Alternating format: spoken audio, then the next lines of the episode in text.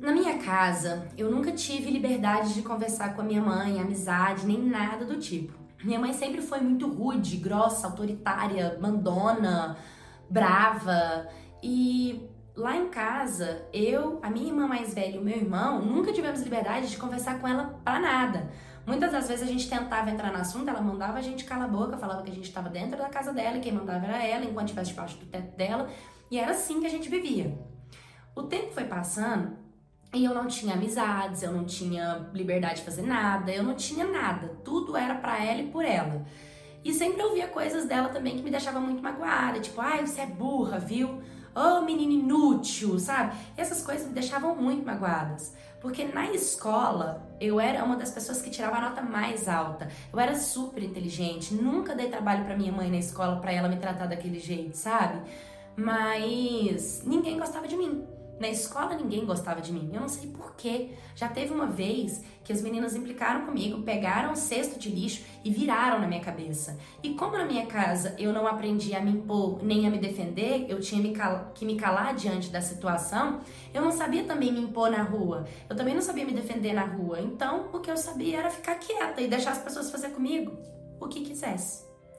Eu lembro que eu já estava no nono ano da escola quando uma menina do oitavo ano se aproximou de mim. E eu fiquei muito feliz, muito, porque eu nunca tinha tido uma amiguinha e ela era muito legal comigo. A gente ficava no recreio juntas, a gente conversava sobre tudo. Nossa, ela era maravilhosa. E quando eu contei pra minha mãe, minha mãe nem conheceu ela, falou pra, ela, falou, falou pra mim que ela não era minha amiga. E eu continuei insistindo nessa amizade. E minha mãe não. Minha mãe sempre destratando e falando que não, que não queria.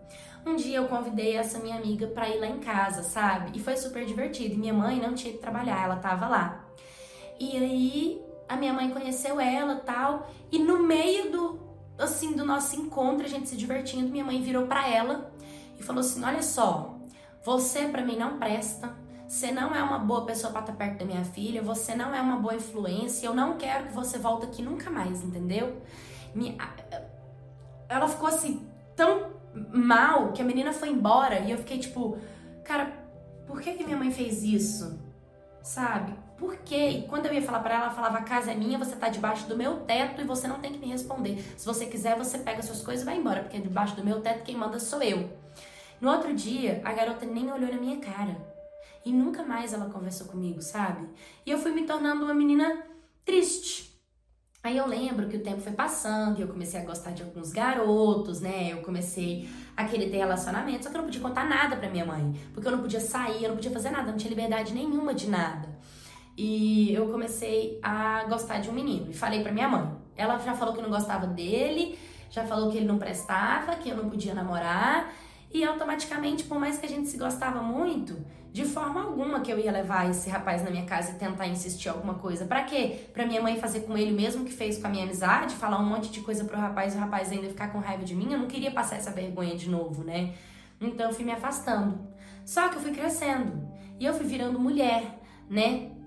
Eu fui fazer faculdade, eu fui fazer minha vida e tipo assim, dentro da minha casa, eu tinha de tudo tudo, tudo, tudo financeiramente, mas eu não tinha carinho, eu não tinha atenção, eu não tinha afeto. Eu nunca vou esquecer um dia que minha mãe ia fazer um bolo e pediu para eu pegar a farinha no armário e tinha uma água derramada. E quando eu puxei, a água caiu e a farinha derramou.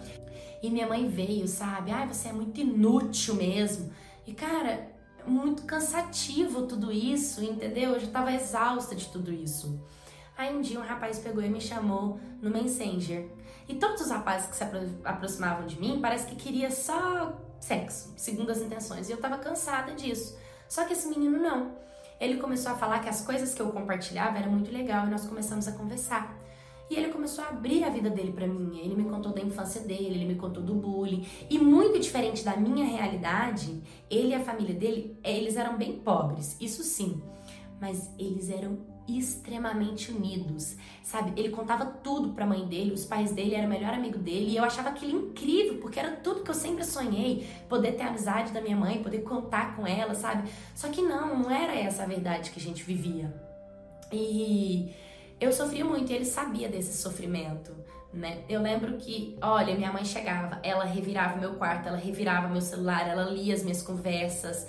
Aí, o meu celular tava com a tela quebrada. E eu tinha vendido umas apostilas e tal, e peguei o dinheiro da apostila e troquei de celular. E minha mãe veio, tomou meu telefone, veio ler as minhas conversas, e eu falei para ela que ela não podia fazer isso, ela quis tomar o meu celular, né, no dia que a gente discutiu. E eu virei para ela e falei que não, porque o celular era meu, porque eu que tinha comprado. E ela virou e falou: "Tá debaixo do meu teto é meu". Você até hoje não aprendeu? Tá debaixo do meu teto é meu. E o meu pai, ele via tudo. Só que meu pai não falava nada. Eu acredito que é para evitar problema para a cabeça dele.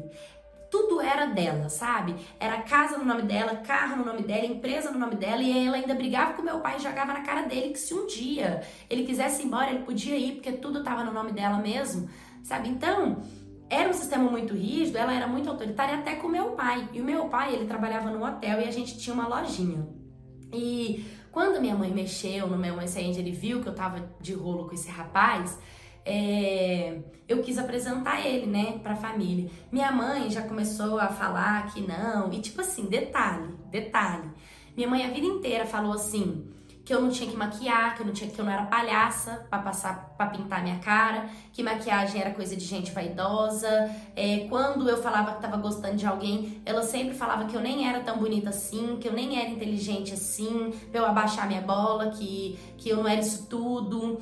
É, ela também falava tanto para mim quanto para os meus irmãos que se a gente não fizesse o que ela queria, entendeu? Tipo, ela fazia chantagem emocional. A gente não ia dar certo na vida, a gente não ia ser nada. Então a gente cresceu assim, entendeu? Fazendo tudo que ela mandava. Até por quê? Porque se a gente não fizesse o que, que ela queria, a gente não prestava, a gente era inútil, a gente não ia dar certo na vida, a nossa vida ia acabar, né? E ela desejava o mal quando era o contrário do que ela queria pra gente, ou pra ela, né? Então a gente cresceu nesse meio e, eu, e era muito tóxico para mim. Mas quando eu falei pro meu pai do relacionamento, meu pai pediu para conversar com um rapaz. A minha mãe já ficou, sabe, virada. Mas beleza. E o menino foi lá pedir namoro pro meu pai. Meu pai viu que ele era um menino bom, até porque a família do rapaz era da igreja e ele era um menino trabalhador, sabe? Então meu pai aceitou o relacionamento. E a minha mãe, por misericórdia divina de Deus, gostou do rapaz. Mal sabia eu que ela gostava dele. Por quê? Porque ele já tinha carteira, ele já tinha o carrinho dele. Então, se ela precisasse sair para comprar alguma coisa, ele, ele ia. Se precisasse de buscar ela no centro, ele buscava. Mas era assim, tudo era do jeito dela, porque se ele não fizesse alguma coisa que ela não queria, aí ele já não prestava, ele já não gostava. Entendeu? E isso me fazia muito mal. E ele percebia que o ambiente era muito tóxico. Ele percebia tudo isso. Um dia, os meus pais tinham saído para trabalhar e eu tinha que abrir a loja. Só que o meu pai levou a chave da loja sem querer pro hotel, então não teve como eu abrir a loja. E o meu namorado, todos os dias antes de trabalhar, ele passava cedo lá na nossa casa para poder me ver. E quando ele chegou lá, a gente começou a ficar e eu perdi a minha virgindade com ele. E o que eu amava ele, o tanto que eu amava ele, triplicou e ele também. E se a gente era unida, a gente ficou o triplo mais unido. E ele vivia falando que queria muito cuidar de mim, que queria muito me tirar daquela situação e tudo que eu queria era ser feliz, sabe? Enfim, até que teve um dia que a minha mãe entrou dentro do meu quarto e ela começou a revirar o meu quarto todinho de cabeça para baixo, mexendo em tudo, bagunçando tudo, e ela achou os meus anticoncepcionais. Ela, além de nunca ter me dado educação sexual, nunca ter me alertado, nunca ter conversado comigo, ainda começou a me xingar. Começou a falar que eu era baixa, que eu não prestava, que eu tinha achado minha vagina no lixo, porque eu tava fazendo merda por aí, sabe? E eu comecei a chorar, comecei a sofrer, e ela começou a xing, me xingar de tudo, sabe? E aí falou que ela queria matar meu namorado. E o meu pai queria resolver isso. Meu pai, eu sempre fui muito calma, sabe? Só que esse dia, esse dia eu tava com tanta raiva, sabe? Com tanto, com tanto ódio que eu respondi ela, sabe? Falei para ela que eu tava cansada, que eu sabia do meu potencial, que eu era inteligente, que eu não era um inútil, que eu não era burra, pra ela parar de me tratar daquele jeito. Ela, você tá me respondendo? Eu falei, sim, tô. E ela veio pra cima de mim para me bater, começou a me bater pra caramba, sabe? Eu comecei a olhar para ela e falar para ela que eu ia pegar meu dinheiro, que eu ia embora. E ela começou a rir da minha cara, começou a falar para mim assim: você vai para onde? Você não tem a quem recorrer, não, meu amor. A única pessoa que você tem aqui sou eu? Ou você acha que aquele namorado seu te ama de verdade? Você acha que ele vai querer cuidar de você? Você tá muito enganada. E, e isso me fez muito mal, ouvir isso da minha mãe, porque ela começou a colocar em dúvida o amor que meu namorado tinha por mim, sabe? E eu fiquei muito abalada com tudo isso e liguei pro meu namorado. e decidimos conversar. E o meu namorado com a família dele, lá em casa conversar com a minha família. E assim foi. Foi ele com os pais dele e eu. E eu fiquei de canto. Quando a gente começou a conversar, minha mãe começou a torcer a história completamente. Começou a falar que o meu namorado não prestava, que ele foi lá, que ele fuçou em mim, entendeu? Que, que eu não levava eu a sério. Começou a distorcer completamente o assunto de tudo aquilo. E o meu namorado, claro, foi tentar se defender. E a minha mãe foi bater no meu namorado, que o meu pai teve que segurar a minha mãe. Sabe? E aí, naquele momento, os meus sogros, vendo tudo que estava acontecendo, virou pro meu pai e falou que, tipo assim, que por que, que não me escuta, né? Por que, que não escuta o meu lado? Eu já sou maior de idade, por que, que eu não tenho voz dentro de casa? Entendeu? E aí a minha mãe começou a falar que eu não tinha que ter voz, não, porque tava debaixo do teto dela, quem mandava era ela, e o meu pai começou a falar, calma. Então tá. Virou pra mim e falou, filha, o que que você quer?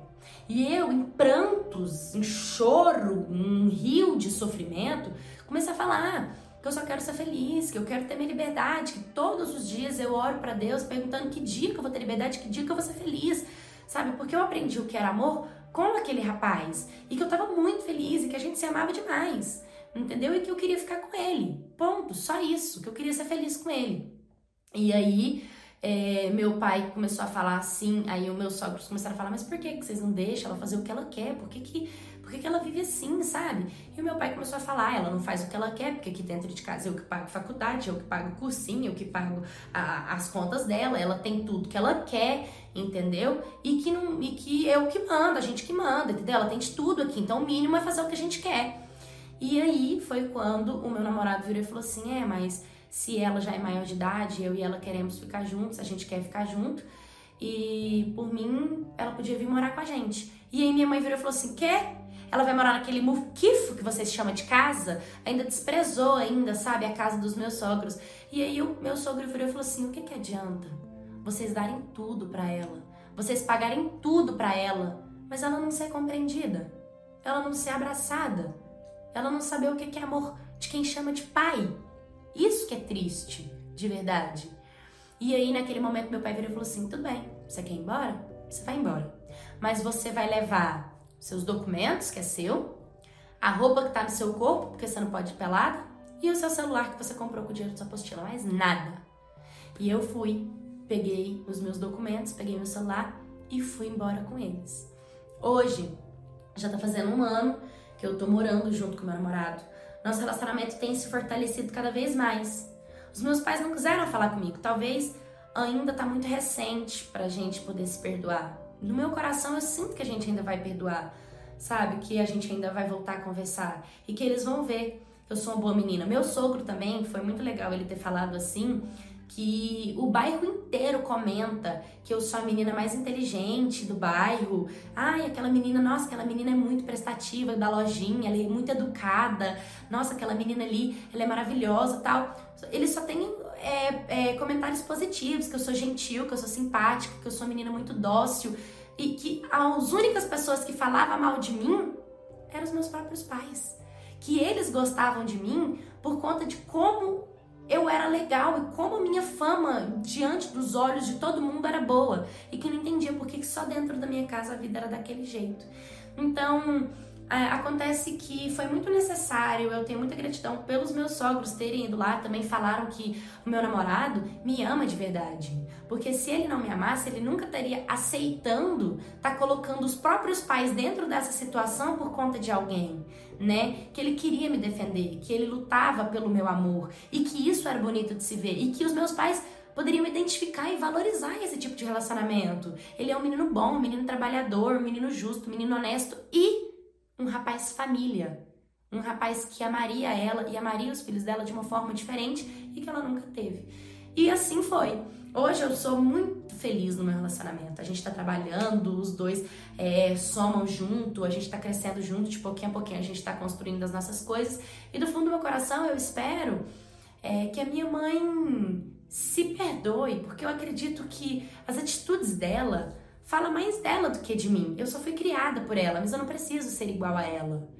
E a pergunta é: como será que os meus pais estão hoje, né? Será que eles estão bem? O que será que eles esperam de mim? Será que eles pensam que eu vou crescer na vida ou que eu realmente vou dar errado e vou bater no portão deles pedindo ajuda? Porque o que mais dói no meu coração é pensar que eles projetam isso na minha vida, que eu vou me frustrar, que eu vou acabar muito mal e que eu ainda vou ter que voltar pedindo para eles para me ajudar novamente, sabe? E eles terem motivos para rir de mim e para me humilhar mais ainda.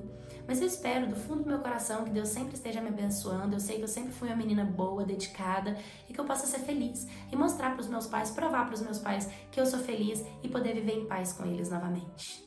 Oi, Maquettes, tudo bem com vocês? Eu contei essa história hoje por conta dessa mãe. A primeira coisa que a gente tem que pensar é como foi criada essa mãe? Como será que foi o ambiente dela? Como será que foi a mãe dela, o pai dela, a vida dela? Porque para essa mãe ter esse tipo de personalidade, esse tipo de características e projetar isso com tanta força e autoritarismo em cima dos filhos, ela tem uma bagagem pesada nas costas. Tão pesada que ela sobrecarrega quem está abaixo dela, que são os filhos que veio dela. Então, a primeira coisa que a gente tem que entender é isso, antes mesmo de julgar essa mãe, porque ela também tem um passado, ela também tem uma história, ela também tem uma raiz e ela também precisa de cura, né? E o mais legal é que, independente da mãe ser autoritária, é, ser rude, ser bruta, ser grossa e acreditar que ela que manda porque tá debaixo do teto dela, a filha conseguiu sair dessa situação e acredita que ela ainda pode viver em paz com os pais, que ela pode provar para os pais dela que ela é feliz. Tem muitos pais que é, não cortam o cordão umbilical dos filhos, que querem que os filhos sejam dependentes, que querem que os filhos estejam sempre debaixo da saia, que querem fazer dos filhos fantoche. Tem muita mãe que é assim.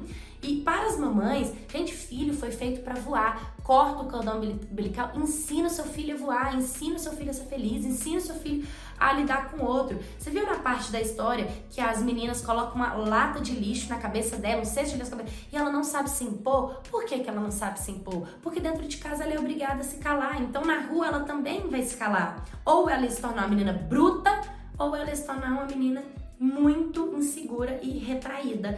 Por isso que todo equilíbrio é, é, é, é importante. A parte também é, da mãe não ter dado nenhuma educação sexual para a filha e depois ainda xingar a filha de ter achado anticoncepcional dentro da bolsa dela.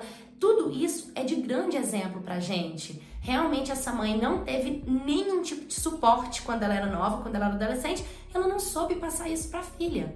E a filha, como omissão na vida dela, precisa quebrar esse ciclo. Ela precisa entender que porque a mãe dela é assim, ela não precisa ser também. E nisso ela projeta de uma forma completamente contrária quando ela tiver os filhos dela. É assim que a gente tem que lidar. A gente não pode culpar a mãe da gente. A gente pode ficar com raiva da mãe da gente. A gente precisa entender o que aconteceu e perdoar a nossa mãe. É uma lei divina de Deus honrar pai e mãe em primeiro lugar, independente de tudo. Não é porque a gente honra o pai e a mãe que a gente aceita o que eles têm para dar. Honrar pai e mãe é simplesmente ter respeito, amor e gratidão pela vida deles. Então é isso. Se vocês também já passaram por uma turbulência no relacionamento seu com a mãe, com o pai, é, hum, deixe nos comentários, mande sua história, curta, comenta, compartilha, se inscreva no canal. Um beijo e até o próximo vídeo.